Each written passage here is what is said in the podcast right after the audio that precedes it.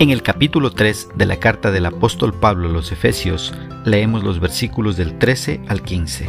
En la traducción Reina Valera de 1960, la palabra del Señor dice, Por lo cual pido que no desmayéis a causa de mis tribulaciones por vosotros, las cuales son vuestra gloria. Por esta causa doblo mis rodillas ante el Padre de nuestro Señor Jesucristo, de quien toma nombre toda familia en los cielos y en la tierra. ¿Qué es lo que expresa el escritor? Para poder ver lo que expresa, recordemos que Pablo estaba preso por llevar el Evangelio a todo lugar y a toda persona. Pero a pesar de su sufrimiento, él se sentía grandemente bendecido por poder servir a Dios de esta manera y pide a sus lectores que no desmayen, que no se desanimen y que continúen firmes defendiendo su fe en el Señor y Salvador Jesucristo. Recordemos que Pablo escribió esta carta a los Efesios desde la prisión él vivió toda su vida con la pasión de traer salvación a su propio pueblo que son los judíos.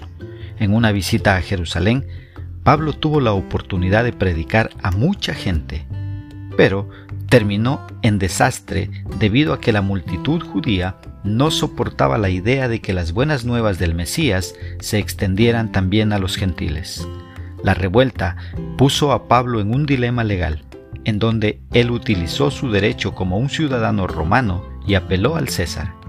Ahora Pablo estaba prisionero en Roma esperando su juicio delante del César, y allí, debido a que él sabía que Dios quería compartir las buenas nuevas del Mesías con los gentiles, ya no tenía miedo de predicar la verdad. Pablo estaba siendo utilizado por Dios y quizá en una manera más grande de lo que él pudo imaginar. Este encarcelamiento romano produjo las cartas de Efesios, Colosenses, Filipenses y Filemón. En esta porción bíblica vemos a Pablo orando de rodillas, y al orar de esta manera representaba una máxima actitud de sumisión, reverencia y humildad. Pablo sirvió con humildad cuando consideró el gran plan eterno de Dios, su lugar en ese plan y cómo la obra de Dios estaba siendo imparable aun cuando Pablo estaba en la cárcel. Dice también esta cita bíblica, de quien toma nombre toda familia en los cielos y en la tierra. La gran familia de Dios está formada por todos aquellos que han creído en Cristo en el pasado, por los que creen en Cristo en el presente y por aquellos que creerán en Cristo en el futuro. Todos aquellos que le hemos dado un lugar a Cristo en nuestro corazón, somos la iglesia, la familia de Dios que está formada por judíos y gentiles. ¿Cómo podemos aplicar esta porción bíblica a nuestra vida? Primeramente, llevando el mensaje de Cristo que trae salvación a las personas. A pesar de que, al igual que el apóstol Pablo, tengamos que pagar un alto precio, no dejemos de anunciar las buenas nuevas a un mundo que vive en tinieblas. Una segunda aplicación.